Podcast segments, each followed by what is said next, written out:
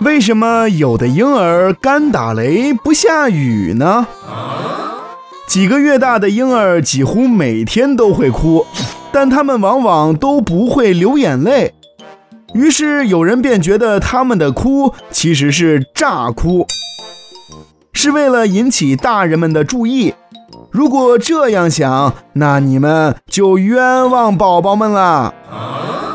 婴儿的哭绝非是有意而为之的诈哭，而是货真价实的真哭。但是为什么他们哭却不流眼泪呢？这是因为呀，由于他们的泪腺还未发育成型，正处于一个发育的阶段，泪水自然也没有生成喽，所以眼泪不能通过泪孔渗出来。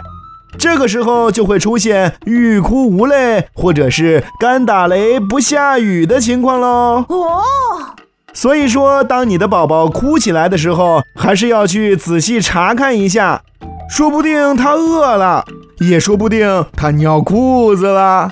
总之，肯定是身体有不舒服的地方。